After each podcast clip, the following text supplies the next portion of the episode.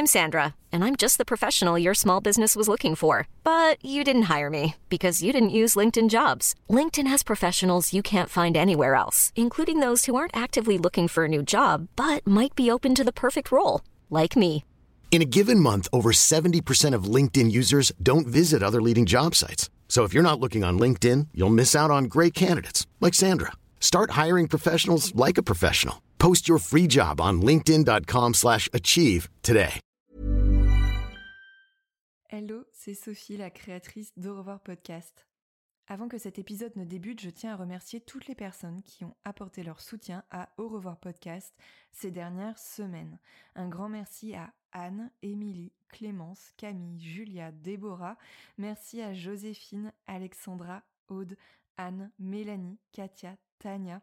Merci également à Laura, Daphné, Audrey, Louise, Nastasia, Cécile, Éléonore, Mathieu, Chloé, Lucie, Cécile, Stéphanie, Sophie. Merci à Héloïse, Julie, Laurence, Raphaël, ainsi qu'à Hélène et Mathilde.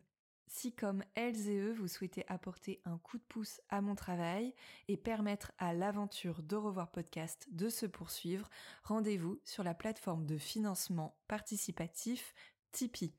T-I-P-E-E-E.com slash au revoir podcast. Je vous mets le lien direct dans la description de l'épisode. Et puis, il y a plein d'autres manières de soutenir ce podcast et de contribuer à donner plus de visibilité au deuil périnatal, vous pouvez par exemple mettre des étoiles et des commentaires sur Apple Podcast et Spotify, puis vous pouvez aussi partager ce podcast autour de vous. Je vous remercie pour votre soutien et maintenant place à l'épisode. Au revoir est un podcast consacré au deuil périnatal. Le deuil périnatal, c'est le fait de perdre son bébé durant la grossesse, au moment de l'accouchement ou quelque temps après sa naissance.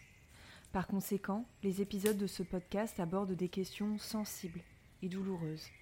Avec mes invités, nous parlerons notamment d'arrêt naturel de grossesse, d'interruption médicale de grossesse, de mort in utero ou de décès d'un enfant, quelques minutes, heures, jours ou semaines après sa naissance. Assurez-vous de pouvoir écouter les épisodes dans de bonnes conditions. Et surtout, n'oubliez pas, dans le mot deuil, il y a certes le D de décès, mais il y a aussi le E d'espoir ou le I qu'on retrouve dans le mot vie. Je vous souhaite une belle écoute.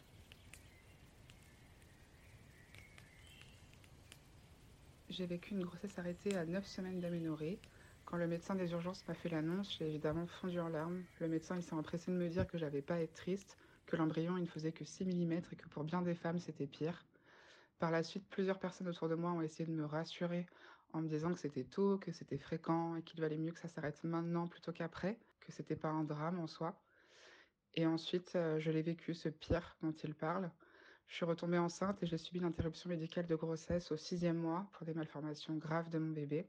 Bien sûr, j'ai eu le droit aux propos tels que j'ai eu de la chance dans mon malheur que ce soit vu tôt euh, et que plus tard dans la grossesse, ça aurait été terrible. On m'a dit un jour que qu'il n'avait pas vécu et que s'il était né vivant puis mort, cela aurait été vraiment grave pour le coup. Je crois que dans la plupart des cas, j'ai pas répondu, ou parfois avec colère, parfois même j'ai acquiescé parce que c'était plus simple ou trop douloureux de réagir. Je sais pas pourquoi en ce qui concerne le deuil périnatal, il est fréquent euh, qu'on essaye à tout prix de minimiser notre douleur, comme s'il y avait une échelle dans la souffrance. On n'oserait pas dire à quelqu'un qui vient de se faire amputer d'une jambe suite à un accident qu'il a de la chance d'avoir la deuxième, alors pourquoi dire à une mère qui a perdu son bébé à 6 mois que ça aurait été pire à 7 ou plus tard ou d'autres raisons? Pourquoi vouloir comparer, minimiser, échelonner la souffrance liée au deuil périnatal? Bah oui, pourquoi? Pourquoi les comparaisons et les hiérarchies? s'interroge Pauline que vous venez d'écouter. Un deuil plus tard dans la grossesse, ça aurait été pire, selon certains. Mais pourquoi toujours classer? Pourquoi vouloir relativiser? Pourquoi vouloir finalement minimiser? Et puis, il y a cet autre argument qui est souvent formulé à celles et ceux qui ont eu d'autres enfants avant que le drame ne survienne, comme si la présence de ces enfants rendait cette épreuve du deuil périnatal moins grave, moins dramatique, en quelque sorte. Argument imparable, tu as déjà un enfant, tu as déjà deux enfants. Écoutez donc Marion, et vous verrez que non, ce n'est pas plus simple, ce n'est pas moins douloureux. Tu as déjà deux enfants, c'est déjà ça. Cette phrase, je l'ai entendue suite au décès de mon petit garçon, à cinq mois de grossesse, après une interruption de grossesse pour sauvetage maternel. Je l'ai entendue tellement de fois, dans tellement de situations, que je crois que j'ai même fini par la dire aussi. Oui, j'ai deux enfants, deux petites filles qui allaient devenir grandes sœurs, et qui tout d'un coup ont vu le futur basculer et à qui il a fallu tout expliquer. Maman, pourquoi tu es triste? Maman, il est où ton bidon? Maman, il est parti où le bébé? Comment dit-on à une petite fille de trois ans que le petit frère qu'elle allait bientôt porter dans ses bras s'est envolé pour toujours?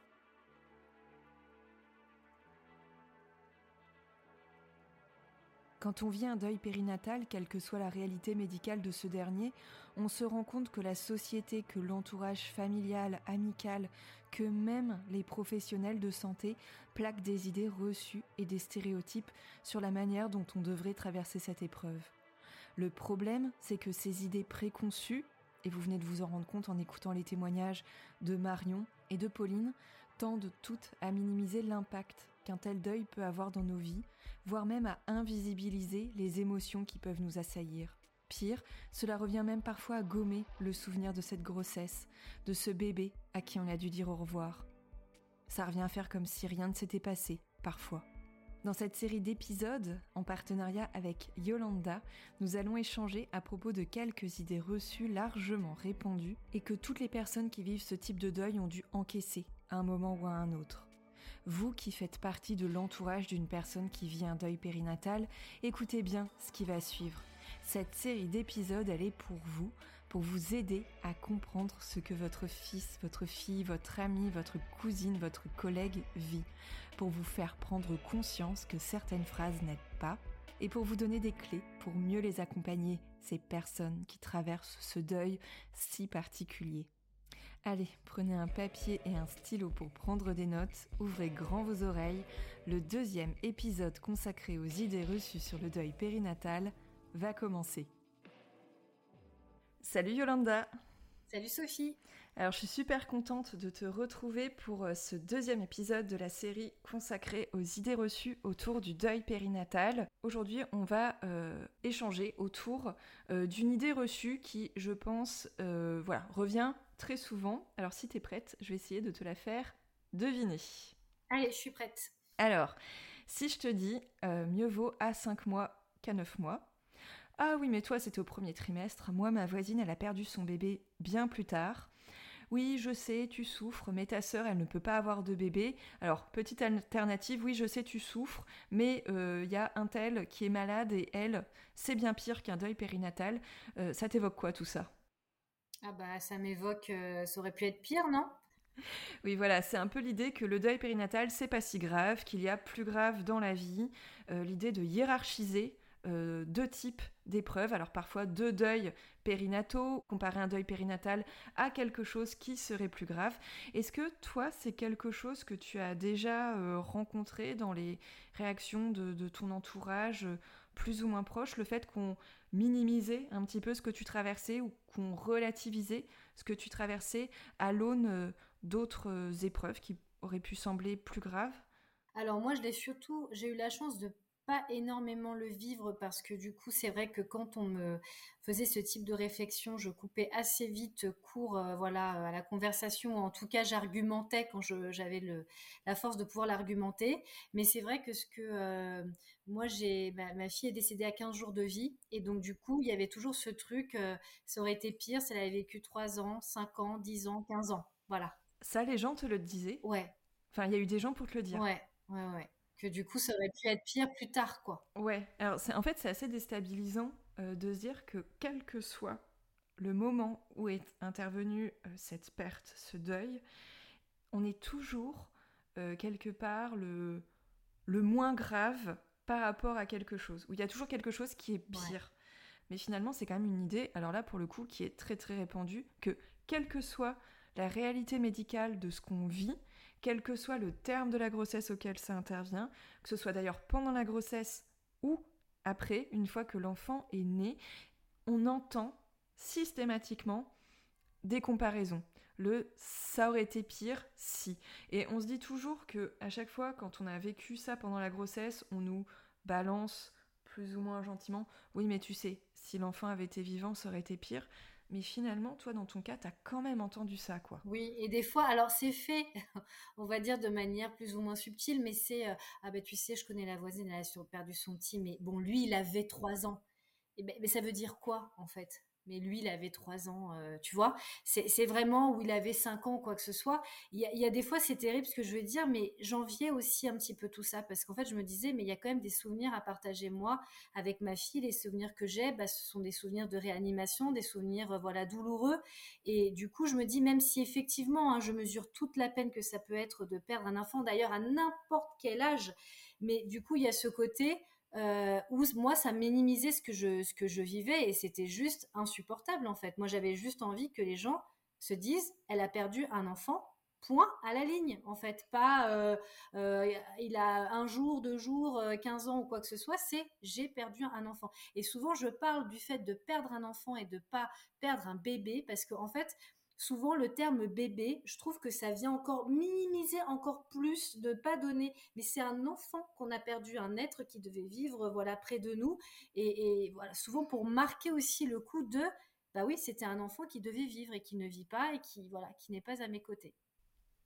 Ouais, après je reviens sur le terme d'enfant, donc effectivement euh, toi ça correspond bien. Euh, à ce que tu as vécu, c'est peut-être pas le vécu de tout le monde pour qui c'était pas forcément un enfant ou un bébé, ça peut être la perte de la grossesse, mais il n'empêche que on a le droit de souffrir, on a le droit de ressentir des émotions extrêmement violentes, et il n'y a pas besoin de venir dire Oui, mais toi c'était au premier trimestre, il y en a d'autres pour qui c'est plus tard. Euh, oui, mais toi c'était au second, ça aurait été pire si ça avait été au terme de la grossesse.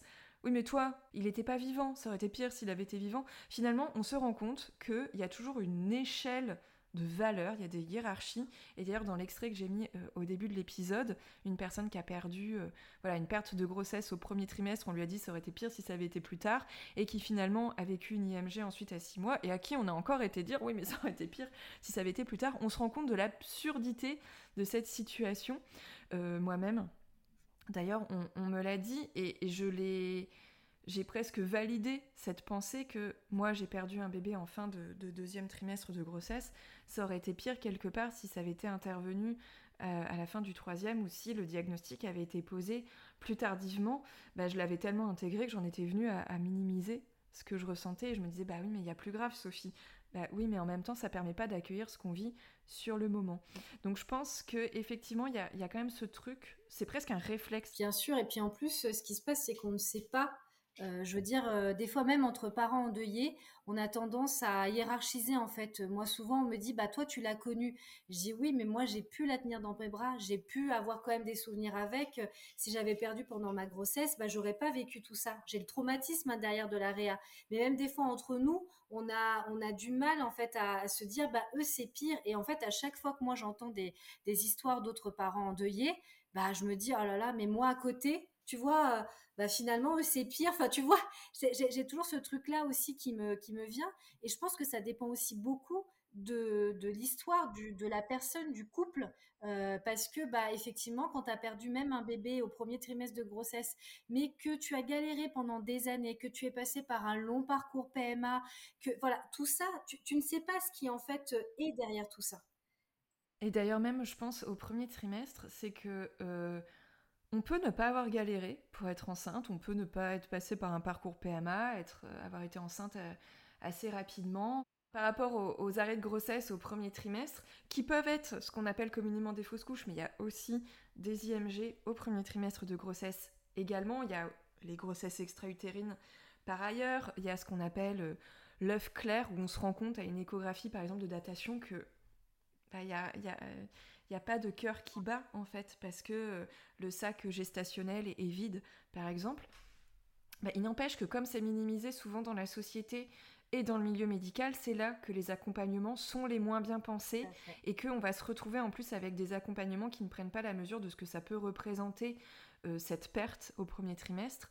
Et finalement, ça, ça peut rajouter de la douleur et ça peut activer énormément de choses et c'est pour ça qu'on va avoir du mal à se relever euh, de tout ça. Donc tout ça pour dire qu'il euh, y a presque ce réflexe de la part des gens qui aimeraient que euh, voilà, on, aille mieux, que ça aille un petit peu plus vite, qui est de faire des comparaisons entre les grossesses, entre les termes de la grossesse, entre le deuil périnatal quand ça intervient en cours de grossesse ou quand l'enfant était âgé que de quelques heures, quelques jours, comparé avec mais regarde ce qui se passe quand l'enfant euh, est plus âgé, entre quelqu'un aussi, alors la comparaison entre quelqu'un qui a perdu son bébé et quelqu'un qui, lui, ne peut pas en avoir. Regarde, toi, tu peux être enceinte là où ta soeur, ta cousine, enfin n'importe qui euh, n'arrive pas à être enceinte. D'ailleurs, à ce propos, Yolanda, on va écouter le témoignage d'Alice. Alice qui, euh, justement, s'est pris ce type de comparaison en plein visage quelques jours seulement après son accouchement et le décès de son bébé. Nous allons l'écouter.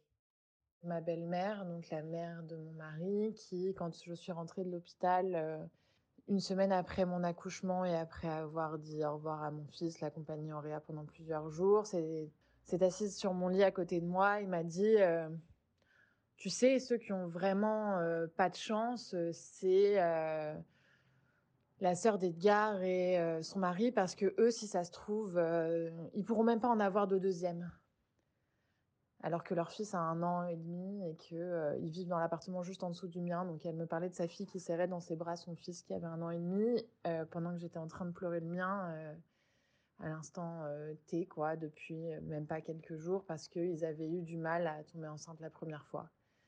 Donc ça, ça a été, je pense, l'une des négations les plus abjectes de ce qui nous arrivait, sincèrement. Alors, autre type de comparaison, euh, le fait de faire des hiérarchies entre le deuil périnatal et toute autre épreuve de vie. Yolanda, je te propose qu'on écoute maintenant Pauline. Pauline raconte la phrase qu'un ami, on va plutôt dire un ex-ami, a dit à son compagnon après le décès de leur bébé in utero. C'est un de de mariage qui euh, lui a dit euh, bah, ça va, c'était qu'un tas de cellules, c'était pas un cancer non plus. Tout ça parce que mon mari avait osé euh, prendre deux semaines d'arrêt maladie pour euh, évidemment euh, être avec moi et pour qu'on puisse traverser cette épreuve à deux. Donc bah, le jour où ces mots ont été prononcés, je crois que ma réaction principale, ça a été de la sidération. Comment on peut être à ce point-là déjà méchant déjà, alors qu'on ne sache pas ce que ça représente, je peux comprendre parce que c'est quelque chose qui est très difficile à concevoir pour les gens qui ne sont pas directement concernés. Mais euh, voilà, de la part de quelqu'un qui avait été témoin à notre mariage, euh, qui était un ami proche à l'époque, euh, ne serait-ce que manquer à ce point-là d'empathie, je comprenais pas que c'était, enfin que ce soit possible. Je me dis, c'est hallucinant le fait d'avoir besoin de comparer, de hiérarchiser, parce que voilà, pourquoi comparer en fait? C'est comme si en fait les gens nous demandent de, relativiser en fait euh, une situation dont on ne peut pas en fait relativiser. Le pire que l'on vit n'est pas le pire des autres en fait. ça, sert à rien de, de, de, vouloir comparer en fait des épreuves qui ne sont pas comparables. C'est juste qu'à un moment donné, il y a une peine, il y a un traumatisme, il y a tout plein de choses derrière et juste on accueille ça euh, et c'est tout. On n'a rien à redire en fait derrière ou de comparer par rapport à la voisine, la cousine ou, je ne sais quoi. C'est en plus sur des fois des situations qui n'ont bah, strictement rien à voir. Et ça, je trouve que ça vient d'autant plus alourdir en fait la peine aussi des parents endeuillés parce que du coup, tu te dis, tu tu viens toi-même en fait te dire est-ce que est-ce que je suis normale en fait? Peut-être qu'ils ont euh, peut-être qu'ils ont raison finalement. Peut-être que c'est moi qui m'apitoie sur mon sort ou quoi que ce soit. Et, donc du coup, ça, ça, ça crée en fait, ça génère euh, bah, des, émotions qui sont complètement euh, contradictoires. De, je dois légitimer ce que je vis, mais en même temps, on met en on met en cause en fait mes ressentis du quotidien et, et ça bah c'est d'autant plus difficile en fait dans le dans le deuil d'accueillir ça en plus. ça rajoute de la culpabilité en plus et des questionnements sur est-ce que je suis normale? Est-ce que c'est pas moi qui exagère aussi? Je pense que c'est important de dire que même par exemple entre les différents types de, deuil qui interviennent euh, dans, ce moment de la grossesse ou, de l'après-accouchement, on n'a pas toutes les mêmes vécus, on n'a pas tous les mêmes parcours qui sont liés ou pas à la grossesse en fait. C'est-à-dire que la manière dont on va réagir, dont on va vivre ce deuil, il peut euh, euh, faire écho à tout plein de choses qu'on a vécues avant, que ce soit pendant la grossesse ou même euh, plusieurs années euh, auparavant.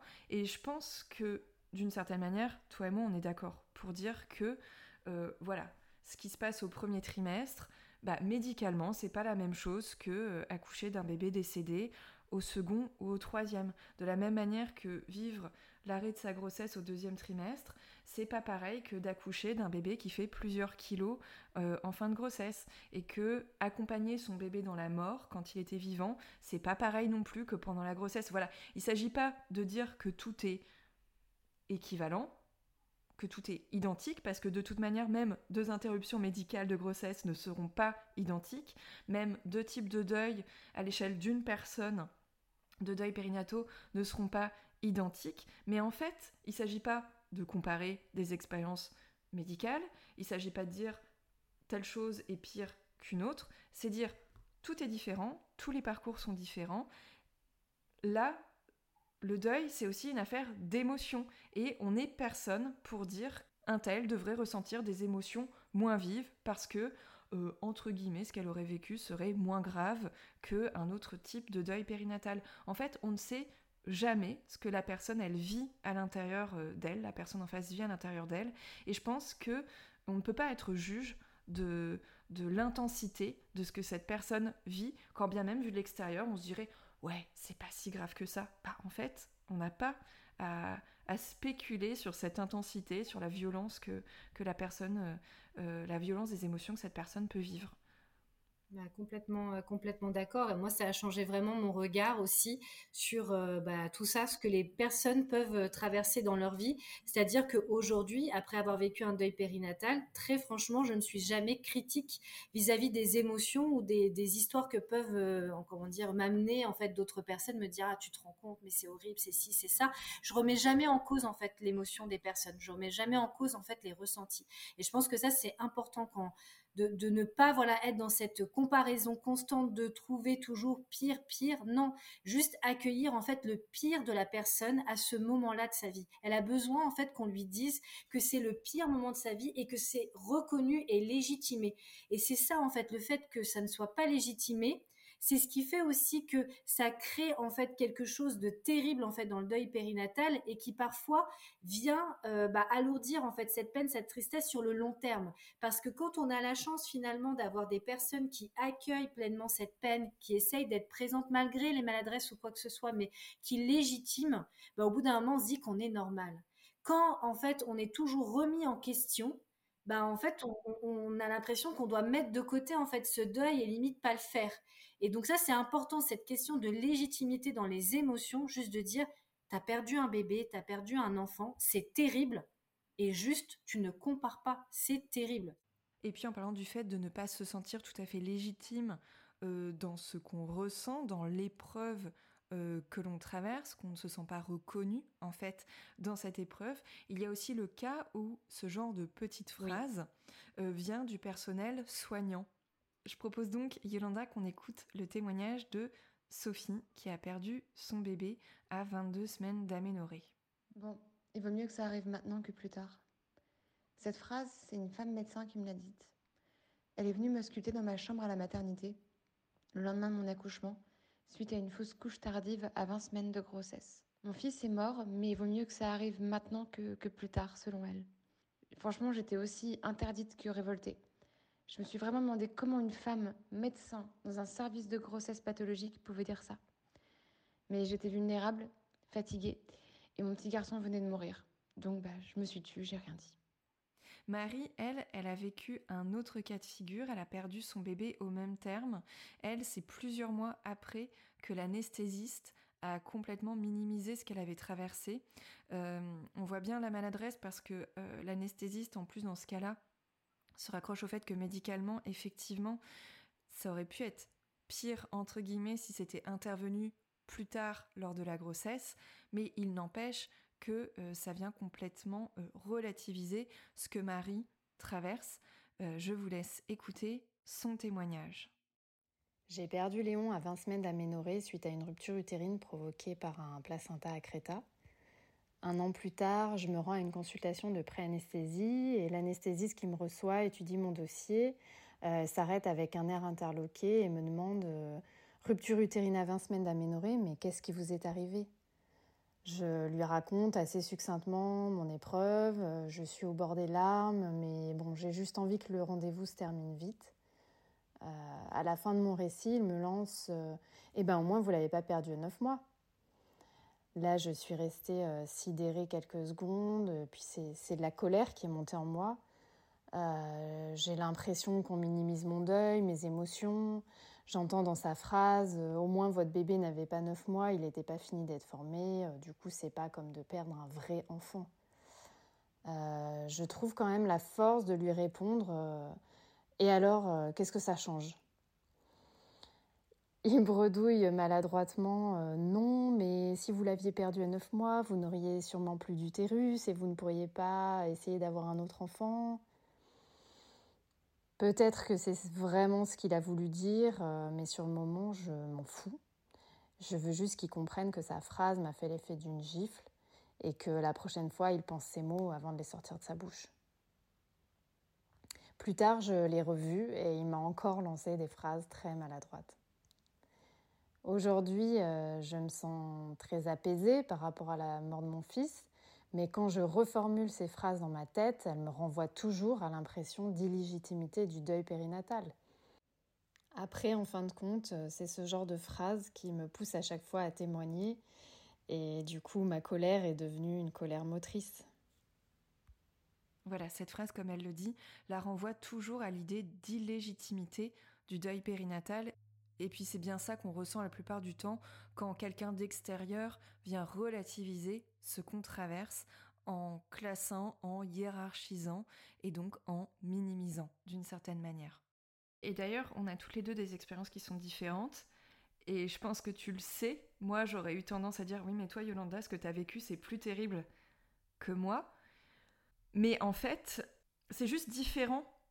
Et au-delà de ces différences, euh, il y a assez de points communs dans les émotions qu'on a traversées, dans nos ressentis vis-à-vis des autres, dans la manière euh, dont on a pu euh, voilà, réagir dans tel ou tel type de situation. Par exemple, envisager une grossesse après, la peur, nos, relations vis-à-vis des femmes enceintes, nos relations vis à -vis des autres, pour se dire oui, médicalement, on a vécu des choses différentes. Nos grossesses ne se sont pas passées de la même manière. La perte n'est pas intervenue au même moment et d'ailleurs dans des circonstances complètement différentes. Mais malgré tout, eh bien, il y a quand même des choses qui nous relient. Donc, on n'a pas vécu des choses identiques, mais dans le deuil, il y a quand même des choses qui nous relient. Et c'est pour ça que finalement, la comparaison n'a pas lieu d'être, en fait. Et, et j'aurais eu tendance même à dire, à me mettre en retrait vis-à-vis de toi et vis-à-vis d'autres personnes qui auraient vécu des choses qui auraient été, entre guillemets, pires selon moi, parce qu'on m'a fait comprendre qu'il y avait pire que ce que j'avais vécu, alors que finalement, bah, quand on vit ça, on se rend compte que euh, on peut ressentir les mêmes choses que quelqu'un pour qui c'est intervenu plus tard ou même plus tôt, et que finalement on s'en fout en fait. Et c'est en échangeant entre nous qu'on peut cheminer aussi et sans jugement. Et ça, l'absence de jugement et l'absence de hiérarchie, ça fait beaucoup de bien et quelque part c'est très très reposant et on se sent en sécurité. C'est ça ce qui change en fait, c'est les différences dans le vécu et je vais dire peut-être les traumatismes qui vont être différents. Euh, les traumatismes d'une personne qui a, perdu un bébé euh, durant euh, voilà sa grossesse sont différents des traumatismes d'une personne qui a connu par exemple comme moi la réanimation néonatale après. Voilà, on va pas être traumatisé peut-être des mêmes choses parce que le vécu est différent, mais en tout cas, moi j'ai toujours eu la sensation quand j'étais avec des parents endeuillés de parler la même langue. En fait, on a on a la sensation que finalement, même parfois sans rien se dire ou dire peu de mots, euh, c'est surtout des émotions et des ressentis en fait qu'on partage. Et ça, peu importe en fait euh, l'histoire. Il y a l'histoire de l'enfant, mais point. En fait, c'est ce, bébé. On a perdu un bébé et ça s'arrête là en fait peu importe ça c'était avant ou après ou quoi que ce soit c'est jusqu'à un moment donné on se retrouve dans ces ressentis et c'est hyper important de de, se dire que en fait, euh, bah, comme tu disais euh, dans ton, une fois dans ton poste, c'est on est une forêt en fait. Vraiment, on est une, une forêt euh, derrière avec, bah, comme dans la forêt, des spécimens qui sont complètement différents. Et c'est ça qui fait aussi bah, partie de ce collectif de deuil périnatal en fait. C'est peu importe ton vécu ce qui, ce voilà, ce qui, compte, c'est, pas de se comparer euh, ou que les gens comparent, euh, c'est pire, moins pire. C'est, euh, c'est finalement ce qui compte, c'est, voilà, il y a eu une perte et cette perte, doit être légitimée et que ça sert à rien, voilà, de vouloir faire en sorte que les parents relativisent par rapport à d'autres expériences de vie.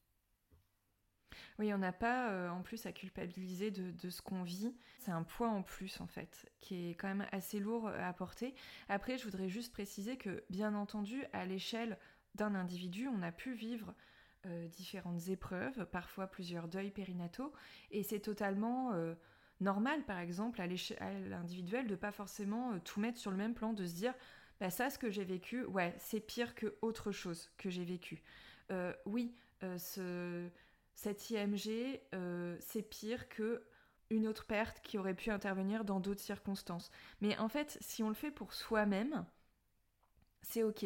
Ce qui est plus compliqué à gérer, c'est quand ce sont les autres qui viennent pour nous dire ça, c'est pire que ça. Donc, s'il te plaît, arrête de te plaindre ou arrête de pleurer ou, euh, ou euh, essuie tes larmes, euh, il faut avancer. Non, parce que ça devient une injonction et ça, c'est très très compliqué. Déjà qu'on est dans un deuil pour lequel il faut parfois toujours se justifier. On en parlait d'ailleurs dans l'épisode précédent de la durée du deuil et le fait que oui, plusieurs mois, plusieurs années après, il y a toujours des moments de creux. Et ben, on est quand même dans un truc où il faut tout le temps euh, se justifier.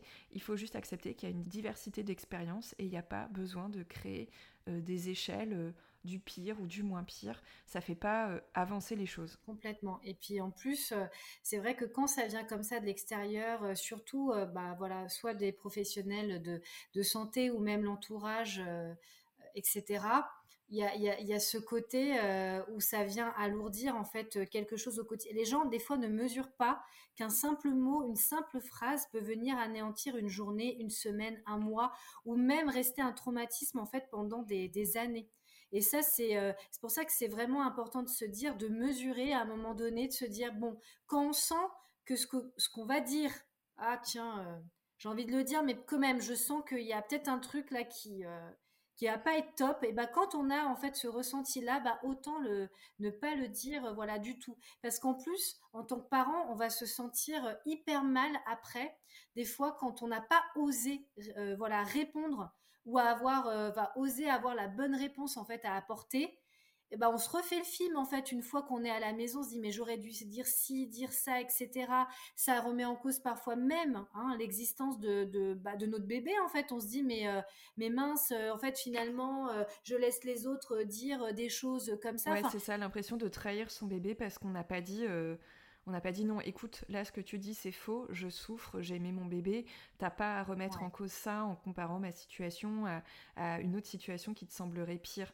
Et c'est vrai que quand on réagit pas, euh, on peut vraiment se refaire le film pendant des heures, des jours. Euh, c'est des souvenirs qui restent et l'impression qu'on n'a pas défendu notre bébé ou on n'a pas défendu notre grossesse et qu'on participe quelque part à son invisibilisation en fait. Et ça, parfois, on est en mesure de pouvoir le faire. Euh, mais il y a des fois aussi, on est tellement dans un état de sidération par rapport en fait à ce que va nous sortir la personne que du mm. coup, on n'a pas cette possibilité de pouvoir euh, répondre un peu du tac au tac. Ça vient aussi avec euh, avec le temps, avec voilà un discours qui se crée voilà au fur au fur et à mesure. Mais même avec les années, on est toujours, je pense, sidéré par bah je sais pas des inventions.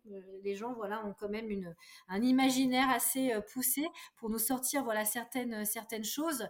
Et ça, qu'il faut se dire, c'est que sur le moment, la personne, elle le dit et ça va passer. Mais nous, ça peut rester en fait pendant vraiment euh, X temps. Alors maintenant, on va pouvoir proposer éventuellement quelques petites pistes aux proches euh, de, personnes qui vivent un deuil périnatal qui se disent mais qu'est-ce que je peux dire? Puisque en fait je ne peux rien dire. Ce sera toujours retenu contre moi. En fait euh, voilà il s'agit pas du tout de vous culpabiliser encore plus. Enfin c'est juste que vous puissiez prendre conscience que bah il n'y a pas besoin de relativiser, il n'y a pas besoin de minimiser, il n'y a pas besoin de comparer en fait. Juste d'éviter les phrases qui portent une comparaison, qui formulent une comparaison. Voilà, la personne en face de vous, potentiellement, euh, voilà, elle exprime peut-être une émotion, peut-être qu'elle est en train de pleurer, peut-être que vous la voyez vraiment souffrir. Il n'y a pas forcément besoin de vouloir absolument remplir les silences en disant au moins toi tu pouvais tomber enceinte parce que ta sœur elle elle n'y arrive pas. Ça voilà, peut-être que pour vous, ça va être une manière de réconforter, de dire bah, peut-être qu'elle va prendre du recul vis-à-vis de ce qu'elle vit. Mais en fait, elle n'a pas besoin de prendre du recul. Ce dont elle a besoin, c'est juste qu'il y ait une personne à côté d'elle qui se voile pas trop la face et qui, et qui soit présente, en fait. Et qui légitime, en fait, ce qu'elle est en train de vivre là, à l'instant T. Alors, justement, comment on peut légitimer? Être là. Dire écoute, je comprends, ou non, je ne peux pas comprendre ce que tu vis, mais manifestement tu souffres bah, qu'est-ce que je peux faire éventuellement pour, euh, pour toi? Peut-être éviter toutes les phrases qui pourraient commencer par au moins. à bannir. C'est euh, ou alors euh, si vous sentez que y a cette situation vous évoque une autre situation qui serait pire, c'est pas la peine en fait. Il n'y a pas besoin d'entendre. il n'y a pas besoin d'entendre ça. Et puis peut-être que si vous avez formulé quelque chose et que vous, vous sentez que vous avez un peu dérapé, que vous avez parlé trop vite, excusez-vous. Ouais dites euh, je suis désolée, euh, là je crois que j'ai dit quelque chose, j'aurais pas dû. Je suis vraiment navrée en fait. C'est voilà, j'ai été maladroite. Euh, je suis vraiment désolée, que ce soit sur le moment ou que ce soit une heure après. voilà, je pense que c'est quelque chose qu'on peut entendre et qui nous fera du bien de, se, de, de, dire oui, la personne en face, elle s'est rendue compte qu'elle a fait une boulette, parce que ça nous permettra de ne pas être en boucle, en boucle dessus. Mais finalement, je crois que dans les pistes qu'on a proposées, c'est toujours les mêmes. C'est d'essayer de ne pas chercher des grandes phrases qui, qui pourraient être extrêmement maladroites, mais juste d'aller à l'essentiel et d'accueillir ce qui se passe en face. Tout à fait. Et je trouve que les excuses, en fait, finalement, il n'y a pas de, de, date de péremption, en fait. C'est-à-dire que ça peut être une heure, un jour, une semaine, un mois, ou même des mois plus tard.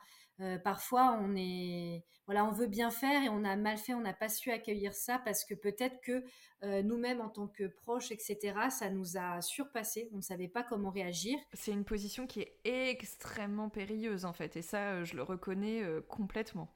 Voilà. Et c'est vrai que du coup, sur le moment, il y a parfois il y a des personnes qui regrettent en fait leur comportement, et souvent on a du mal à reconnaître ça et à revenir en fait vers les parents endeuillés. Ce qu'il faut se dire, c'est que après, voilà, le, temps passe, euh, ça appartient à chaque parent de, pardonner, de ne pas pardonner, mais sachez qu'en tout cas, ça vient quand même euh, penser quelque chose, de se dire, bon, bah, finalement, euh, même si je pardonne pas complètement quoi que ce soit, il y a quand même une reconnaissance en fait de à un moment donné quelque chose qui s'est mal passé où la personne aurait dû euh, voilà agir comme ça elle ne l'a pas fait. Et ça c'est hyper important aussi de se dire que il n'y a pas de limite de temps et qu'on peut à tout moment voilà revenir et dire voilà je n'ai pas su faire comment je peux être là maintenant? Voilà. Vraiment je pense que au-delà de, de pistes concrètes il faut juste se dire la personne en face de moi elle souffre. Point il n'y a mm. pas à relativiser, il n'y a pas à minimiser. Qu'est-ce que je peux faire pour accueillir cela? Qu'est-ce que je peux lui proposer? Éventuellement, peut-être qu'elle ne saura pas répondre, la personne en face de vous, mais juste montrer que vous êtes présent d'une présence qui va être soutenante et pas d'une présence où on va vouloir absolument euh, dire des mots euh, intelligents et des longues phrases parce qu'en fait c'est souvent le moment où on dérape euh, le plus en fait. Et si vous pensez vraiment au fond de vous-même que ce que vit cette personne, bah, c'est moins grave que ce que vivent d'autres personnes, vous avez le droit de le penser. Mais de le dire, là par contre, c'est quand même beaucoup plus compliqué. Et de le dire à la personne en face de vous qui souffre, c'est quand même plus compliqué. Et ça n'a pas lieu d'être en fait. Et de se poser la question à chaque fois, c'est euh, moi dans cette situation, ou moi qui ai vécu peut-être quelque chose de différent dans ma vie, est-ce que j'aurais aimé en fait qu'on me dise ça? Est-ce que ça m'aurait aidé en fait d'entendre ça? Bah peut-être pas. Parfois, on peut se sentir impuissant, et c'est parce qu'on se sent impuissant euh, de voir quelqu'un qu'on aime qui, est en train de souffrir euh, qu'on va, qu'on va dire ça. Mais, euh, mais parfois, la personne, au bout d'un moment, elle va cheminer, elle va évoluer, peut-être qu'elle relativisera elle-même sa peine, mais ça ne lui appartient qu'à elle-même en fait. C'est pas, mm. faut pas que ça devienne une injonction, parce que c'est là que, que ça devient beaucoup plus compliqué à vivre et que ça peut être extrêmement, extrêmement violent. Respecter le rythme de, de, chacun. Et on voilà, on ne dira jamais assez que le, que le soutien, quand il intervient vraiment euh, dès le début, change aussi aussi colore d'une certaine manière le deuil en fait de cette personne. Quand on est soutenu, quand on est légitimé depuis le départ, ça vient quand même, euh, comment dire, adoucir entre guillemets ce deuil plutôt que de se dire qu'on vient alourdir, qu'on vient comparer, qu'on vient vouloir euh, toujours relativiser ce qui s'est passé. Ça, voilà, ce sont des choses qui viennent mettre de gros cailloux en fait sur le sur le chemin qui n'ont pas lieu d'être. Tout à fait. Bah écoute, je te remercie, Yolanda, pour euh, toutes ces paroles. Merci Sophie. Et je te dis à la prochaine fois. Cet épisode touche à sa fin et je remercie Yolanda d'avoir accepté d'y participer. Vous pouvez retrouver le premier épisode que nous avons fait ensemble. C'était un épisode mis en ligne il y a quelques semaines en janvier 2024 le deuil périnatal, non, ce n'est pas un mini-deuil, ce n'est pas un deuil express. Je vous remercie pour votre écoute. Je vous donne rendez-vous tout bientôt pour un prochain épisode inédit de Revoir Podcast. En attendant, vous pouvez toujours apporter votre soutien à cette aventure en faisant un petit don sur la plateforme de financement participatif Tipeee, tipeee.com slash au revoir podcast. Je vous mets le lien direct dans la description de l'épisode et je vous donne rendez-vous sur les réseaux sociaux et plus particulièrement sur Instagram sur le compte au revoir.podcast pour découvrir du contenu supplémentaire pour lever le voile sur le deuil périnatal. Je vous dis à très vite.